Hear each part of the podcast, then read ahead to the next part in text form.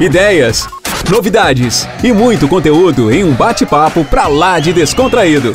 Toda semana você tem acesso a um tema diferente e fica por dentro de tudo o que acontece no mundo dos lasers e LEDs. Está começando mais um podcast Fórum em Laser.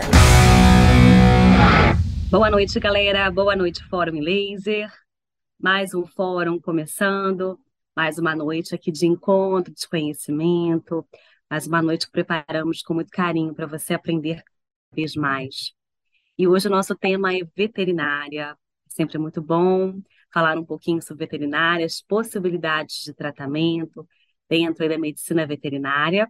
E eu estou novamente com a professora Gisele Dias. Que prazer tê-la novamente aqui. Muito bom a sua presença, sempre com palestras muito completas, muito integradas, Olá, professora Gisele. Boa noite mais uma vez. Muito obrigada pela sua presença aqui hoje. Boa noite, eu que agradeço. É sempre um prazer estar aqui com vocês. Que ótimo. E hoje vamos abordar, então, sobre as possibilidades ali de aplicação, né, as aplicabilidades clínicas da fotobiomodulação na área da medicina veterinária.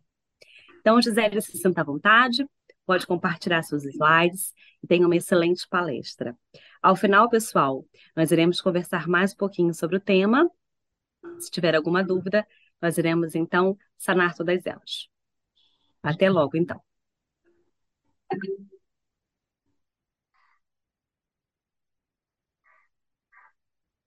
Minha apresentação já aparece aí, né? Aparece, porém ainda não em tela cheia. Certinho, só um instante. Agora sim. Prontinho. Então, gostaria inicialmente de agradecer mais uma vez a equipe em Laser pelo convite, dizer que é um prazer estar aqui para falar sobre fotobiomodulação, falar sobre luz, falar sobre laser na saúde e especificamente na medicina veterinária.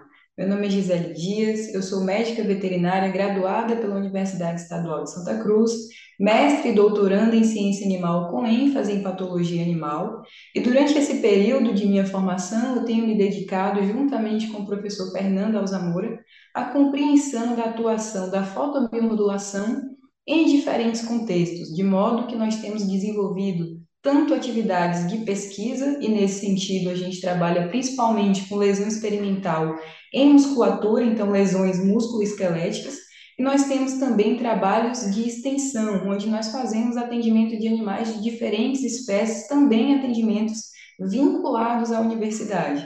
E nesse contexto a gente tem conseguido compreender melhor alguns fatores associados à fotobiomodulação e ver na prática os efeitos dessa, dessa modalidade terapêutica.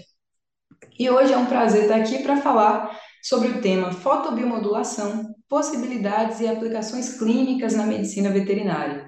Destaco já de antemão que existem muitas possibilidades e que isso é um, esse é um tema bastante abrangente, porque além de diferentes condições patológicas na medicina veterinária, nós temos também diferentes espécies. Então, o que vai ser feito aqui, na verdade, é uma explanação é, em síntese sobre as principais aplicações, aquilo que mais aparece para a gente, aquilo que mais é abordado nos trabalhos científicos que estão publicados aí até o momento. E para poder falar sobre isso, é importante também que antes de chegar no cenário atual, a gente compreenda como que a fotobiomodulação caminhou ao longo dos anos até chegar aqui. E quando a gente pensa em fotobiomodulação na medicina veterinária especificamente, a gente pensa nos primórdios dos estudos experimentais na, é, em relação à fotobiomodulação. Isso porque os primeiros estudos científicos publicados, que foram inclusive, inclusive desenvolvidos por Endemester, eles foram desenvolvidos em modelos animais. Então, a gente tem que os primeiros registros científicos dos efeitos, tanto os efeitos estimulatórios, os efeitos estimulantes da fotobiomodulação, quanto os efeitos associados especificamente ao reparo tecidual, ao processo de cicatrização, eles foram feitos em trabalhos científicos utilizando o modelo animal.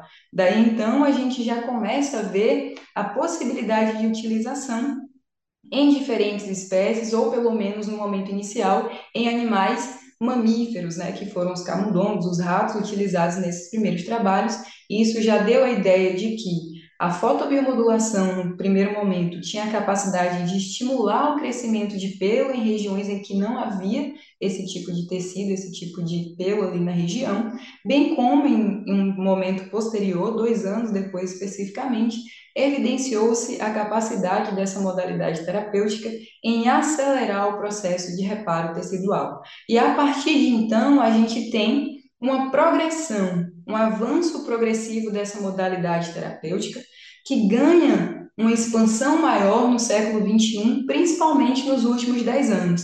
E aqui nós temos imagens já que evidenciam diversas possibilidades de aplicação, tanto em animais de companhia, quanto também em animais de produção, animais de grande porte, animais selvagens, a gente vai discutir isso um pouquinho à frente.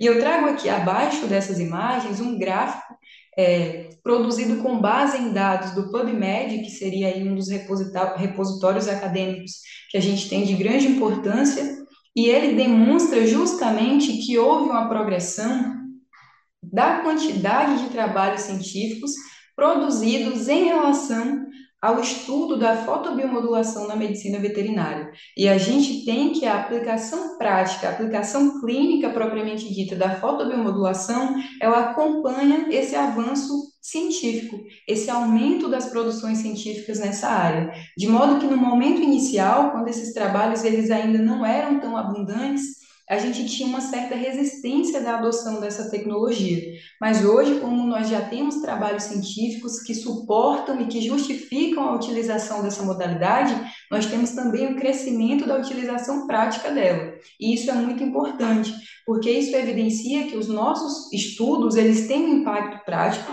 e que a nossa atuação prática ela é embasada naquilo que é produzido cientificamente. Então a gente vê aqui um processo que se retroalimenta e que é indispensável para que a gente tenha uma conduta terapêutica satisfatória e segura. E aí a gente tem que a importância né, da fotobiomodulação no cenário atual, a gente pensa principalmente com base na medicina veterinária integrativa, pensando na medicina veterinária especificamente. O que, que seria isso? Isso é uma modalidade, né, uma área, uma grande área da medicina veterinária, digamos assim, que também está em ascensão nos últimos anos, que se baseia na utilização de diferentes modalidades terapêuticas, sejam elas utilizadas de forma complementar, ou seja, associadas, ou de forma alternativa, ou seja, em substituição a determinada modalidade terapêutica, e o que se tem observado nos últimos anos também é um aumento da demanda por essa utilização de, de terapias complementares, bem como uma aceitação maior dos tutores, dos criadores de animal e também dos médicos veterinários.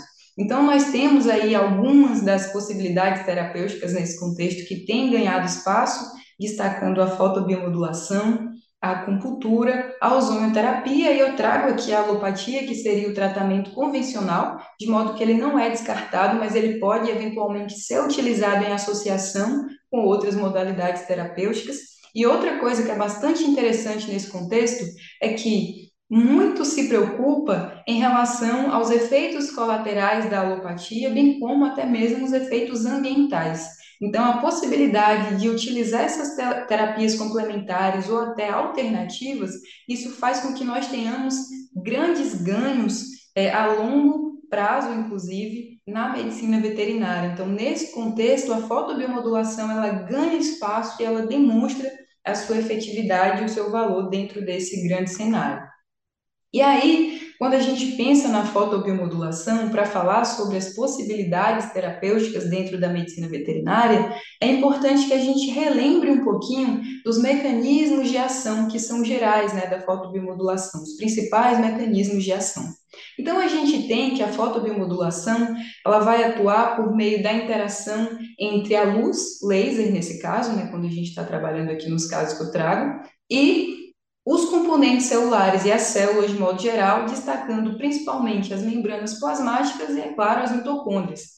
E quando a gente pensa em mitocôndrias, a gente tem a atuação dessa luz sobre a cadeia respiratória, inicialmente, isso é de extrema valia, muito importante, porque vai dar condição da célula reestabelecer suas atividades metabólicas e, por consequência, atuar de maneira satisfatória dentro dos processos patológicos, no sentido de promover a recuperação tecidual. E para além dessa atividade metabólica associada às espécies reativas de oxigênio, status redox da célula de modo específica, nós temos também que essa luz laser, ela vai fazer feedback positivo para o fator nuclear kappa B, que é um promotor de genes que fica no núcleo das células. E uma vez ativado, ele vai fazer com que nós tenhamos a liberação de diversos é, marcadores moleculares que vão estimular a produção de diversas proteínas que têm funções variadas e que vão modular vários processos no organismo daquele animal que eventualmente está passando por um processo patológico. E aí, dentro dessas moléculas, desses marcadores, a gente destaca as moléculas antioxidantes, antiapoptóticas, citocinas e quimiocinas que vão participar desse processo da modulação inflamatória, temos também marcadores pró-proliferativos, ou seja, fatores de crescimento e outros, temos marcadores associados à adesão celular, que também é muito importante durante o processo de renovação tecidual, moléculas que vão atuar na atividade imunológica adaptativa, isso também é muito importante, e moléculas que são também associadas à fase aguda. Então, nós percebemos aqui uma grande gama de marcadores que podem ser liberados mediante a utilização da fotobiomodulação, mediante esse estímulo exercido pela luz sobre a célula, e isso é que vai fazer com que nós tenhamos aí o estabelecimento de pelo menos três principais atividades da fotobiomodulação que justificam, digamos assim, a sua utilização é, de forma tão satisfatória na medicina veterinária em diversas condições patológicas, que seria então a modulação do processo inflamatório, e aqui eu chamo a atenção que para além das citocinas, do recrutamento de células inflamatórias de maneira específica, nós temos também a atuação do laser nos eventos vasoativos. Então, a gente, quando pensa em inflamação, além da inflamação, pensamos também no edema que acompanha essa inflamação e outros eventos vasoativos que eventualmente podem acontecer, eles também podem ser modulados é, mediante a utilização dessa terapia. Outra coisa que nós temos como resultado da utilização dessa modalidade terapêutica é a redução da dor. E isso pode acontecer tanto de maneira indireta, mediante a modulação da inflamação. Então, se a gente reduz uma inflamação, por exemplo, nós temos por consequência redução dos estímulos à dor, dos estímulos dolorosos ali no tecido, mas isso também pode acontecer de forma direta por meio, por exemplo, da estimulação ou da ausência de estimulação de receptores nociceptivos, da diminuição da produção de, de algumas moléculas, por exemplo, como a bradicinina, que estimulam hiperalgesia. Então, se você bloqueia a produção dessa molécula, você tem a redução da dor. E nós temos eventos que acontecem que justificam essa redução da dor ali naquele tecido, e isso é uma característica muito importante desse tecido. E também nós temos a aceleração do reparo tecidual. Essa é uma outra característica muito importante que está associada tanto à modulação do sistema metabólico celular, quanto também à liberação de fatores de crescimento e também ao estímulo, por exemplo, da neovascularização, ou seja, o estímulo à formação de novos vasos, porque isso permite que aquele tecido que está lesionado, por exemplo, tenha condição de restabelecer a, a, o aporte de oxigênio, bem como de nutrientes naquela região. Então, esses três fatores, eles são considerados os três principais efeitos da fotobiomodulação que justificam a sua utilização em larga escala na medicina veterinária.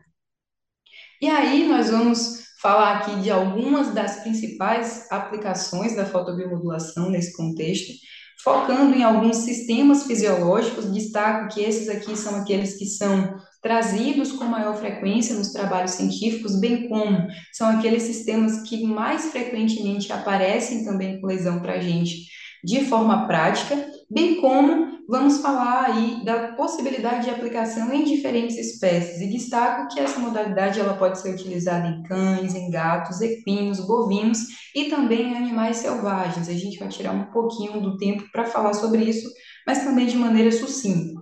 Então, nós destacamos aqui o sistema locomotor, tecido cutâneo, sistema respiratório, o sistema nervoso central e a cavidade oral para poder falar um pouquinho sobre essas alterações e a fotobiomodulação nesse contexto. E aí, quando a gente pensa no, nas alterações do sistema locomotor, essas são alterações que podem acometer tanto a parte óssea, muscular, nervos periféricos e outras estruturas. Tem-se que aí uma prevalência nos equinos atendidos nos hospitais veterinários do Brasil de aproximadamente 32%, então são lesões que aparecem com frequência em equinos. Em cães e gatos, dentro dessas alterações, nós temos que aproximadamente 59% são lesões ósseas e 32% são lesões articulares, sejam elas de origem inflamatória, degenerativa e podendo inclusive envolver processos necróticos. Mas a gente chama atenção também que são lesões que acontecem com frequência e chegam com frequência para a gente. Em bovinos, nós temos que as lesões podais elas são muito importantes, tem uma prevalência de 10,9% nos rebanhos de modo geral, mas tem uma incidência muito variável. Isso porque essa, essa aparição de lesões podais especificamente está associada a diversos fatores, como, por exemplo, fatores ambientais das instalações, fatores metabólicos, nutricionais. Então, tudo isso é muito importante, o manejo também é muito importante, é por isso que a incidência é variável, mas nós temos uma grande importância dessas lesões podais pensando nas espécies, na espécie bovina especificamente. E nos animais selvagens, de modo geral, nós temos que o sistema locomotor tem aí uma prevalência de lesões de aproximadamente 29%, o que justifica falar sobre essa, essa, esse sistema aqui como sendo uma possibilidade de aplicação da fotobiomodulação. E aí, os estudos de revisão, de, de modo geral, eles trazem que quando a fotobiomodulação ela é aplicada no tratamento de lesões do sistema locomotor, nós temos alguns efeitos que são considerados os principais. E eles meio que derivam daqueles efeitos anteriores que foram ditos. Então, nós temos, de maneira predominante, o aumento de citocinas anti-inflamatórios e de fatores antiapoptóticos, então a gente tem aqui uma redução da resposta inflamatória, bem como redução da morte celular nesses tecidos, isso é muito importante. Tem-se também que essa modalidade terapêutica potencializa a diferenciação de células de potencial de ação. Isso aqui é muito legal porque a gente pensa, inclusive, na atividade elétrica das células, na condução dos impulsos e que isso pode ser restabelecido ou potencializado mediante a utilização dessa modalidade terapêutica. E aqui a gente pensa na, no restabelecimento do paciente como um todo, não só o tratamento da lesão inflamatória de forma pontual, mas a reabilitação, condição de ter reflexo novamente, de se movimentar novamente, e isso é muito importante. A gente também tem que a fotobiomodulação pode bloquear a despolarização de fibras de nervos periféricos. Então, novamente, em relação a reflexo de nocicepção, por exemplo, a gente tem efeito da fotobiomodulação nesse sentido. Tem-se estímulo à regeneração de nervos periféricos, então, novamente, a mobilidade sendo restaurada, né, é, nesse contexto, por meio da utilização da luz. E nós temos que a angiogênese ela é muito importante no contexto da, das alterações do sistema locomotor.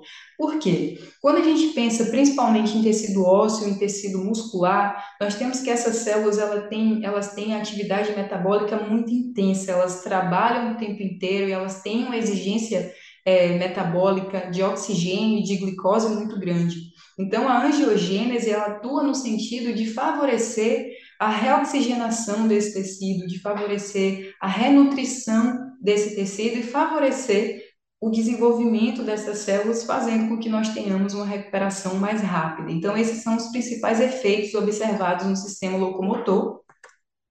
Eu trago aqui para vocês algumas imagens Infelizmente, não vai ser possível falar especificamente sobre cada caso, mas eu trouxe várias imagens porque aqui é possível observar que nós temos uma grande variedade de espécies, então nós temos animais de companhia, nós temos cães e gatos, temos animais de produção também, evidenciando aqui o tratamento de equinos e bovinos, e temos também anima animais selvagens nesse contexto, todos com alteração do sistema locomotor que chegaram para a gente para que a gente pudesse fazer o tratamento.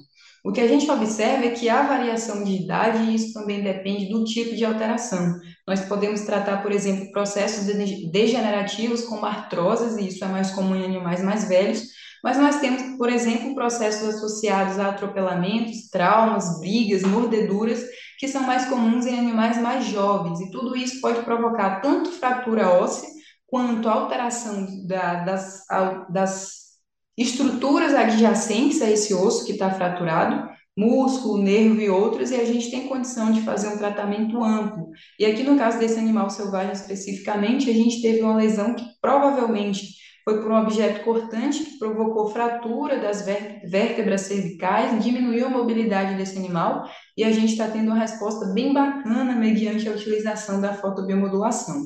Então, aqui, como eu disse, não consigo falar especificamente sobre cada um, mas acho que essas imagens trazem para a gente a ideia da amplitude de possibilidades que a gente tem dentro desse contexto.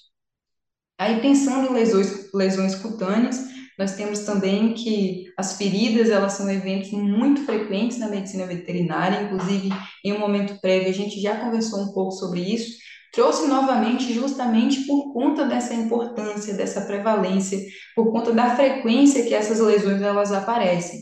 E aqui nós temos que elas podem ser causadas por diversos eventos, temos eventos traumáticos, aí principalmente atropelamentos e mordeduras, possibilidades também de doenças infecciosas e processos neoplásicos. Destaco que pensando na fotobiomodulação a laser especificamente, o que a gente tem é que a gente costuma predominantemente tratar as lesões oriundas de traumas. E sobre as neoplasias, nós vamos falar sobre isso um pouco mais à frente. E nós temos também que o tratamento de lesões cutâneas, principalmente feridas, é um tratamento, é um manejo complexo e multifatorial, porque a gente tem que considerar as diversas características associadas à causa da inflamação, da ferida, a fase do processo e todas as possibilidades terapêuticas que existem nesse contexto, ou pelo menos a maioria delas, o que, que já está sendo feito e como que a fotobiomodulação vai atuar. Mas destaco novamente que, pensando aí nos trabalhos de, de revisão de literatura em relação ao tratamento de lesões cutâneas, nós temos como, como principais efeitos redução da necrose tecidual, isso é muito importante porque quando a gente tem área de perda celular, a gente acaba comprometendo a atividade daquele tecido como um todo. E se a gente reduz esse, a predisposição ou até a área de necrose naquela região, a gente tem condição de melhorar o processo de reparo tecidual como um todo.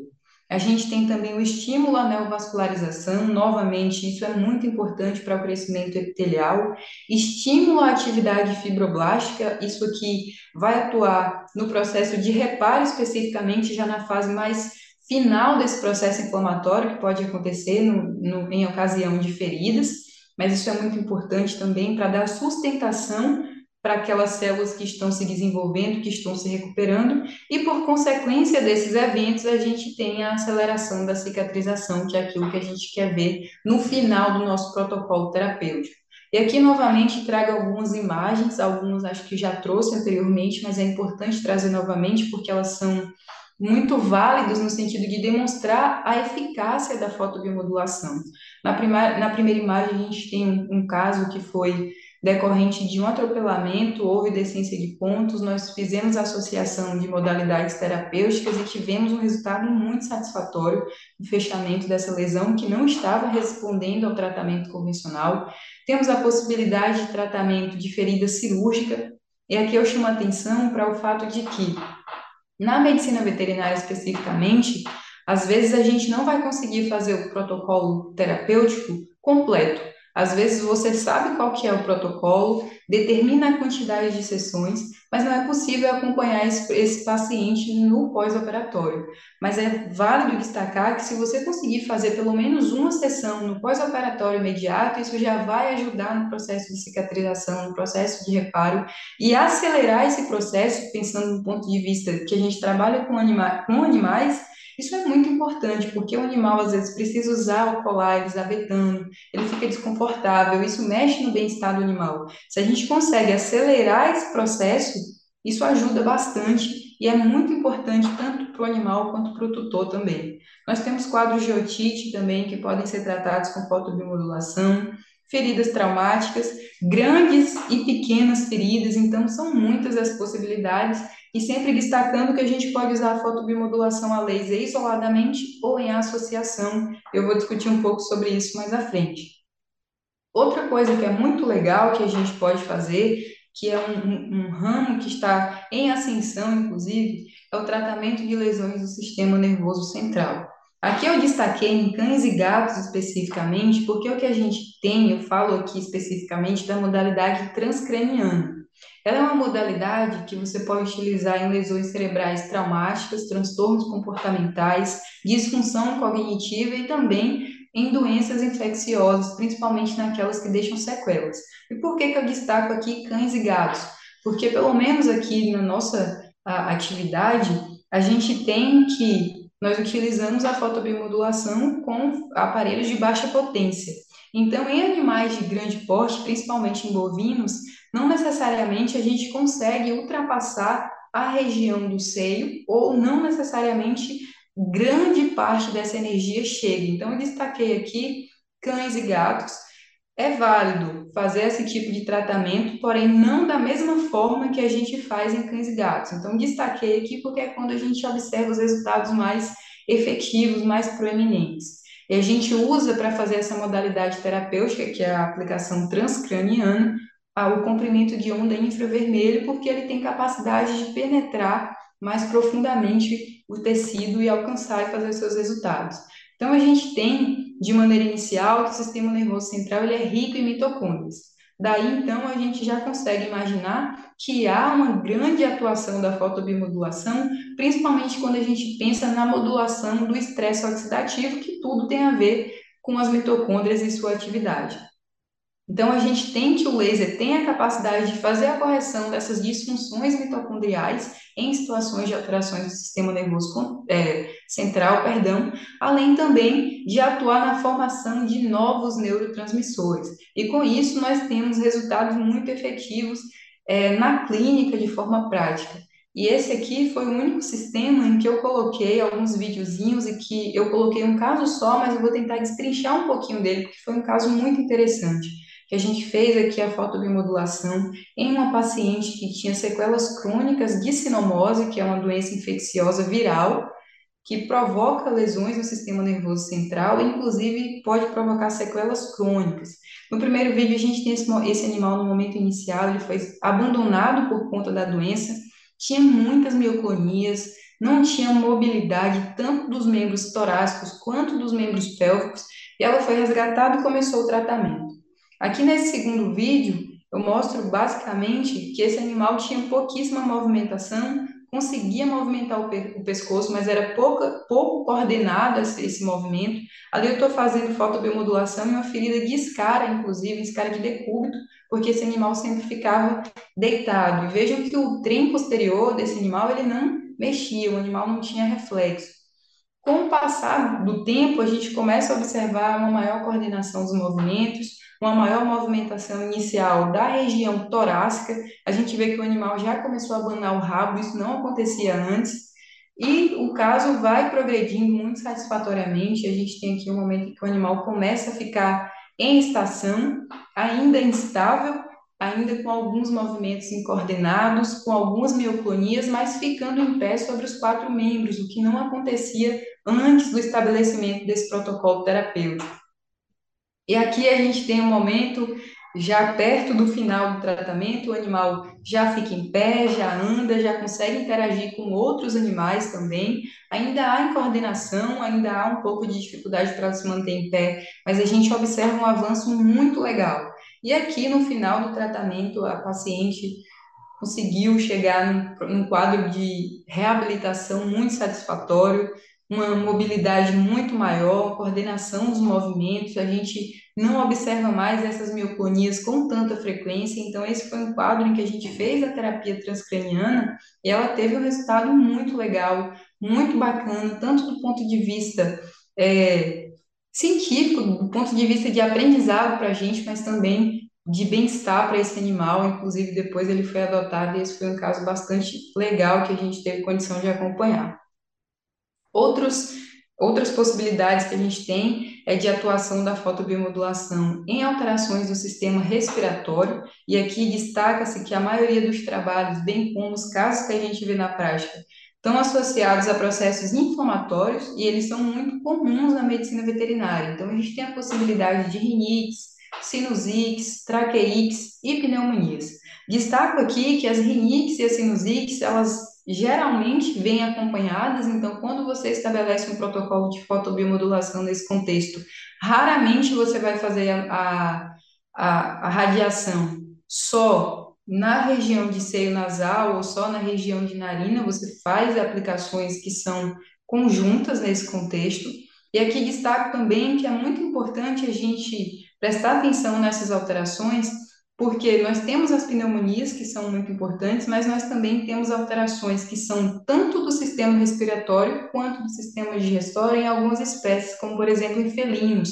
Então a gente tem o cálice vírus felino, que causa a, a alterações tanto na região oral, como doença periodontal, por exemplo, mas também alterações respiratórias, então pode ter sinusite, pode ter rinite, isso é muito comum em felinos. Nós temos o herpes vírus é, felino, perdão, tipo 1, que também pode causar é, a rinotraqueite infecciosa felina, que também é recorrente, que também combina com alterações tanto do sistema respiratório superior quanto do inferior. Então, essas são condições comuns.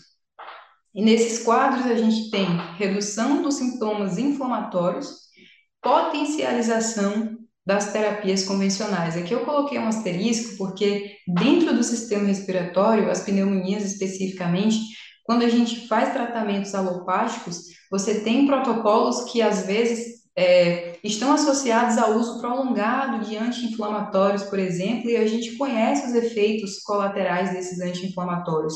Nesse contexto, a fotobiomodulação é muito importante, porque quando ela potencializa as terapias convencionais, você tem a possibilidade de reduzir esse uso e, por consequência, reduzir também os efeitos colaterais. Então, aqui isso é muito legal, principalmente pensando nos quadros de pneumonia. Então, temos a aceleração da regressão desses quadros e temos é, respostas satisfatórias aí observadas nos trabalhos, tanto em relação ao trato respiratório superior, quanto em relação ao trato inferior. Aqui nós temos duas situações, são animais diferentes, eles se parecem por conta da pelagem, mas são situações diferentes, são dois quadros diferentes de pneumonia, em que a gente conseguiu fazer a fotobiomodulação, utilizando comprimento de onda infravermelho, com resultados bem satisfatórios também.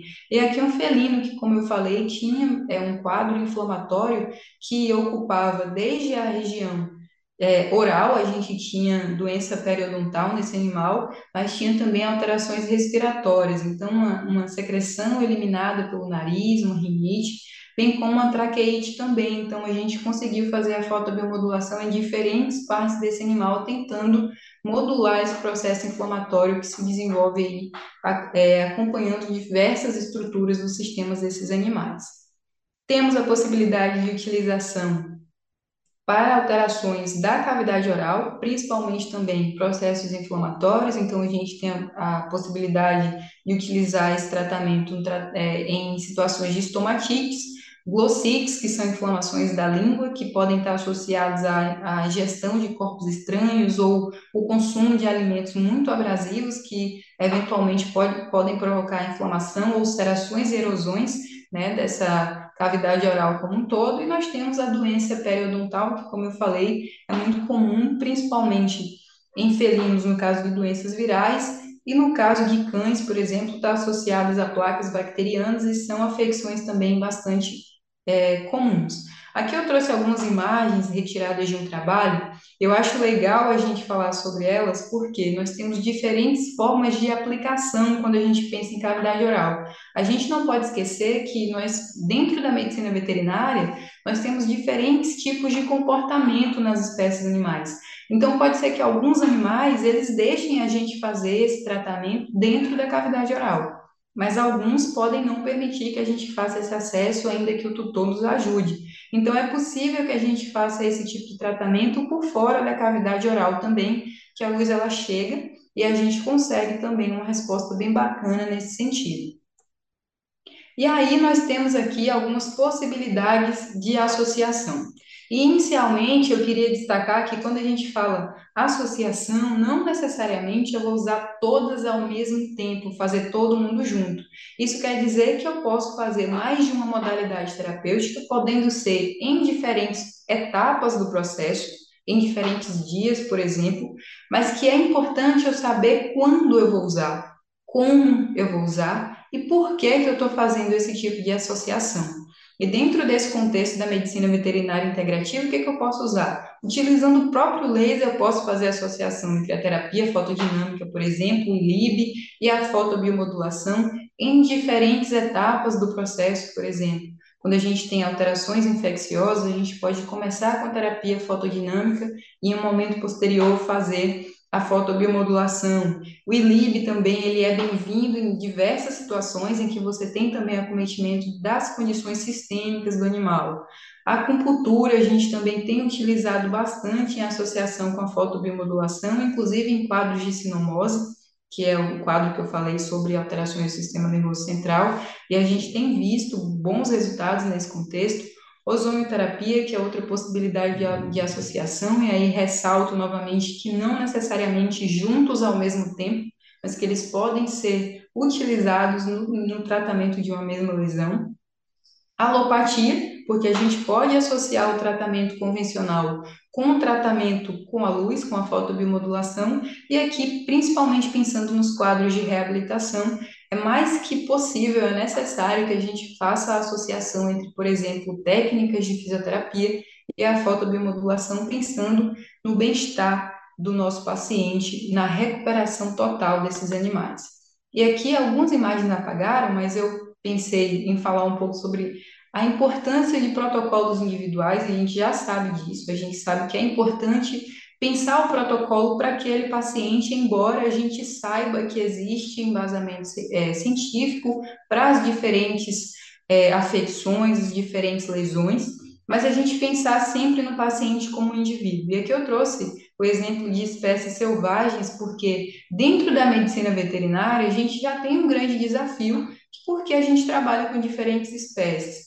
Mas pensando em animais selvagens especificamente, você tem que, além de diferentes espécies, você tem diferentes classes. Então, você tem, ah, ah, nesse contexto, mamíferos, você tem animais aquáticos, répteis, aves, e é possível que você faça o tratamento com a fotobiomodulação nessas diferentes espécies, desde que você tenha noção dos cuidados que são necessários. Por exemplo, muitos animais selvagens precisam ser sedados para que você faça a fotobiomodulação. E não é interessante que eles sejam sedados recorrentemente. Então, você precisa pensar bem o protocolo, o intervalo de aplicação, para saber como que isso vai ser feito. Às vezes, você faz com um intervalo maior do que você faria numa espécie doméstica, mas ainda assim, são observados resultados muito satisfatórios. Outra coisa, a gente observa muitas peculiaridades nessas diferentes classes. Então, a gente tem metabolismos diferentes, espessuras de pele, de derme diferentes. Então, a gente precisa considerar tudo isso quando a gente vai estabelecer um protocolo pensando em animais selvagens e, é claro, pensando em todos os animais. Eu trouxe aqui esse, esse exemplo especificamente porque eu acho muito legal a gente ver que existem desafios e que, mesmo em contextos tão desafiadores, a gente consegue observar respostas satisfatórias, respostas positivas mediante a utilização da fotobiomodulação. E aqui, só para contextualizar, eu trouxe algumas contraindicações, algumas considerações especiais e algumas precauções que a gente tem que ter dentro da, da utilização da fotobiomodulação na medicina veterinária. A gente tem aqui que a exposição ocular ao laser é uma contraindicação absoluta. Eu acho legal falar sobre isso agora, justamente porque mais cedo até tive uma conversa com uma colega e a gente falava, por exemplo, que é possível que alguém pense na possibilidade de fazer fotobiomodulação em um olho que tem flap, por exemplo, flap de terceira pálpebra, que é um procedimento muito comum depois de procedimentos cirúrgicos oculares. Você fecha a pálpebra e faz uma sutura. É possível que alguém pense que é possível fazer a fotobiomodulação por fora, na pálpebra, no, nos pontos cirúrgicos. Mas nesse caso, a gente teria uma grande quantidade de luz passando pela pele e chegando ao globo ocular. E é sabido que nessas condições a luz pode provocar danos é, à retina que muitas vezes são irreversíveis. Então a gente não faz em condição alguma fotobiomodulação na região de globo ocular até o momento, de acordo com os resultados, inclusive dos estudos científicos. Nós temos algumas considerações especiais, não são contraindicações, mas são situações em que a gente precisa estar muito, muito, muito atento que são, por exemplo, por exemplo, locais em que foi feita a inoculação, a injeção de algum medicamento. É sabido, alguns estudos demonstram, ainda que in vitro, por exemplo, que pode haver alteração na biotransformação, na metabolização de alguns fármacos mediante a utilização da fotobiomodulação, principalmente pensando aí na aceleração do metabolismo. Então, é importante que a gente não faça em locais em que está sendo realizada a inoculação de medicamentos. É, lesões malignas, isso aqui é muito importante que a gente preste atenção também. Principalmente na medicina veterinária, a gente não tem tanto estudo que demonstre que é possível fazer a fotobiomodulação especificamente, a fotobiomodulação, no tratamento de, de lesões neoplásicas malignas, e que, inclusive, tem-se a possibilidade de os fatores de crescimento é, estimulados pela fotobiomodulação estimularem também o crescimento das células neoplásicas. Então, existe a possibilidade, por exemplo, da terapia fotodinâmica ser utilizada nesse contexto, mas a fotobiomodulação a gente não costuma utilizar justamente por isso. Então, isso aqui mostra para a gente a importância de ter o diagnóstico da lesão quando a gente vai fazer o tratamento. Outra coisa é a gestação.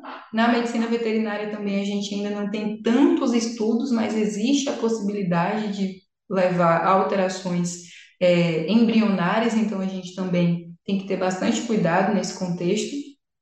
E existem aqui algumas precauções, algumas situações que a gente precisa ficar atento no sentido, por exemplo, da atuação desse tipo de tratamento em regiões de epífises ósseas, porque a gente sabe que essas regiões elas são metabolicamente muito ativas, então em animais muito jovens, se você fizer a fotobiomodulação nessa região, você pode acelerar o crescimento e fazer com que o crescimento dessas regiões seja desuniforme. Isso pode comprometer algumas estruturas ósseas. Temos quadros de hemorragia, e aqui a gente precisa prestar atenção no local da hemorragia e na magnitude dessa hemorragia.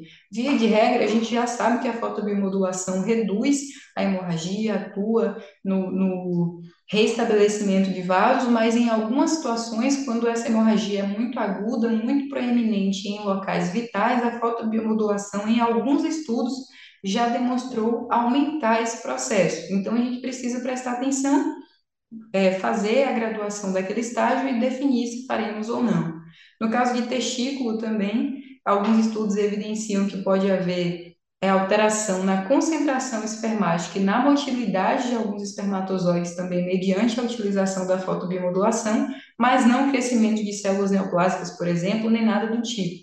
O que a gente observa seria mais alteração espermática, mas também não é, em, não é em todas as espécies. Então, a gente precisa prestar atenção, mas não é uma contraindicação. E na glândula tireoide, que é uma glândula, então responde muito a fatores de crescimento, a gente também pode ter, eventualmente, alguns estudos in vitro evidenciam uma remota possibilidade de ter um aumento da produção hormonal, um aumento da produção celular quando a gente utiliza. Então, são situações em que a gente precisa estar atento, avaliar bem o paciente para definir o protocolo. E aqui, é, pensando aí nas precauções, a gente precisa sempre ter uma boa relação com o tutor, documentar e registrar tudo muito bem, os nossos protocolos, conversar com os tutores, com os produtores de animais sobre os conceitos e definições daquilo que a gente está fazendo, por que, que a gente está fazendo, como que aquele tratamento atua e o que, que a gente espera como resultado. Outra coisa que é legal é que pode acontecer modificação no nosso protocolo, porque a gente pensa no protocolo inicialmente e a resposta biológica no tecido pode ser diferente do esperado. Quando isso acontecer, é legal, é importante que a gente reporte também ao responsável pelo animal.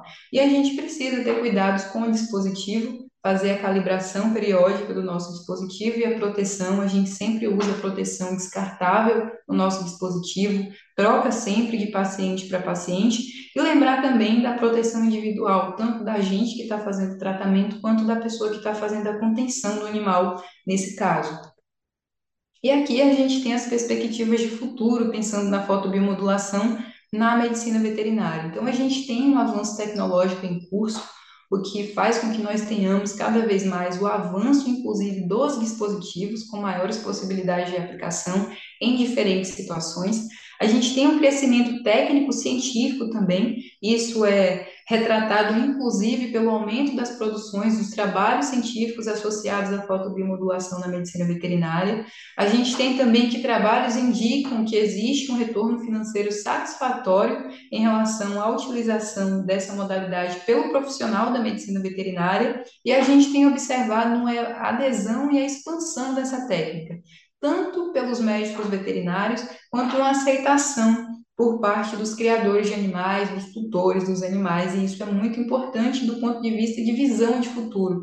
Dá para a gente a ideia de que é importante continuar estudando e evidenciando os resultados dos nossos estudos. E como consideração final, a gente destaca então a versatilidade dessa técnica. Acho que a gente consegue observar aqui que é possível utilizar a fotobiomodulação em diferentes contextos, em diferentes espécies, com resultados sempre muito satisfatórios, muito legais e muito importantes, tanto pensando na lesão local quanto no conforto e no bem-estar animal. A gente tem também efeitos muito positivos em redução em relação à redução do tempo de tratamento, que é outra coisa muito importante na medicina veterinária.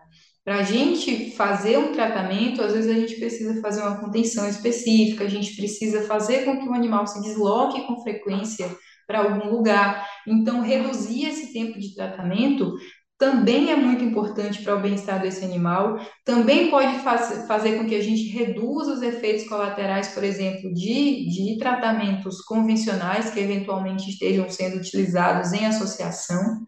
E a gente tem na fotobiomodulação também uma possibilidade de fortalecimento da medicina veterinária integrativa. Isso também é muito importante. E a gente destaca a ausência ou a quantidade muito pequena de efeitos colaterais associados à fotobiomodulação.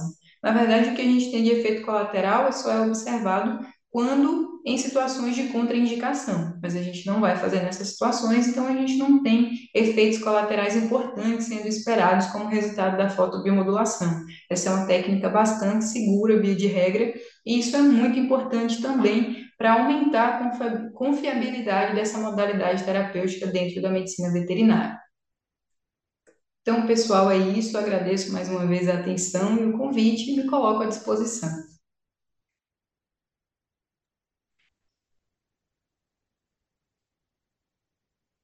Muito obrigada, Gisele. Excelente palestra, sempre com muita riqueza de detalhes, uma explanação bem completa. Parabéns, realmente. É muito bonito te ver falar aí da veterinária, sobre essas grandes possibilidades de tratamento. Mais uma vez, a gente vê como que o laser ele é amplo, a gente consegue realmente trabalhar de diferentes formas. E eu separei aqui uma pergunta com relação ao LED. Nós falamos muito de laser. Uhum robustas com relação ao LED na medicina veterinária? Sim, a gente também faz a utilização do LED na medicina veterinária, ele é utilizado com frequência. A gente usa mais a fotobiomodulação a laser por conta dos dispositivos que a gente tem, mas a gente também tem dispositivos com LED. Em algumas situações a gente faz o uso dele sim, também com resultados muito satisfatórios. Perfeitamente. E com relação a a doses, a posologias. É, o que você poderia falar um pouquinho para a gente com relação a isso? Bom, de modo geral, a gente tem que a fotobiomodulação, a gente vai pensar nos protocolos de acordo com as situações. E a gente tem que alguns protocolos já são meio que pré-estabelecidos, mas a gente pode fazer mudanças. Então, a gente trabalha sempre, principalmente em situações que são novas, por exemplo, situações que não tem tantos trabalhos assim, com grau de confiança. Então, o que, que a gente faz? A gente começa os protocolos da gente sempre com doses mais baixas para que a gente consiga observar esses efeitos. E aí, se não houver uma resposta satisfatória, uma resposta estimulatória, a gente pode pensar na possibilidade de fazer um aumento gradual e discreto dessa dose, mas sempre considerando a área da lesão, por exemplo, o local da lesão, o comprimento de onda que a gente está utilizando e o efeito que a gente quer. Na maioria das vezes, a gente quer um efeito estimulatório e não um efeito inibitório. Então, a gente usa doses mais baixas, mas por acaso eu tiver processos muito agudos, por exemplo, em que eu queira intervir diretamente sobre a dor, eu posso usar uma dose um pouco mais alta nessa situação, mas sempre com muita cautela e uma coisa que eu posso dizer é que é muito importante a gente começar aos poucos. Então você faz um tratamento com doses mais baixas, observa e se for necessário você faz o aumento gradual dessa dose, sempre com cuidado para que você não provoque prejuízo a esse, a esse animal, a esse tecido especificamente. Certo. E há alguma diferença é, voltados a animais silvestres, a animal de grande porte, com relação a essas doses, a essa energia? Pode haver em algumas situações. Por exemplo, Via de regra, em animais de produção e animais de companhia, a gente usa doses muito semelhantes. Mas em animais selvagens, a gente tem, por exemplo, diferenças na espessura da pele. Então, é possível que em répteis, por exemplo, você use doses um pouco maiores, porque nessas condições você precisa de uma densidade energética um pouco maior para que o seu efeito ele seja observado de fato. Então, existem situações específicas em que a gente vai ter essa variação no tratamento de uma mesma condição. Entendeu? Isso vai depender da espécie, mas é mais comum que a gente tenha uma variação maior quando a gente pensa aí nas espécies de animais selvagens. Gisele, quero então finalizar aqui o nosso fórum. Foi muito bom mais uma vez. Muito obrigada pela sua presença. Muito obrigada por falar tão bem, explanar tão bem sobre esse assunto. Eu Caso que tiver alguma dúvida a mais que for surgindo aqui ao longo da semana no nosso grupo, eu entro novamente em contato com você para que a gente possa conversar mais sobre esse tema. Tá bom? Tá bem. Tá ótimo. Gente, muito obrigada mais uma vez. Foi excelente a nossa noite. E eu te aguardo daqui a 15 dias com mais um tema super relevante na área de fotobiomodulação. Beijão a todos, excelente noite. Tchau, tchau.